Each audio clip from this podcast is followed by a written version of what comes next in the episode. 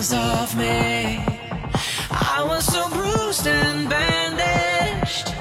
My turn to do some damage.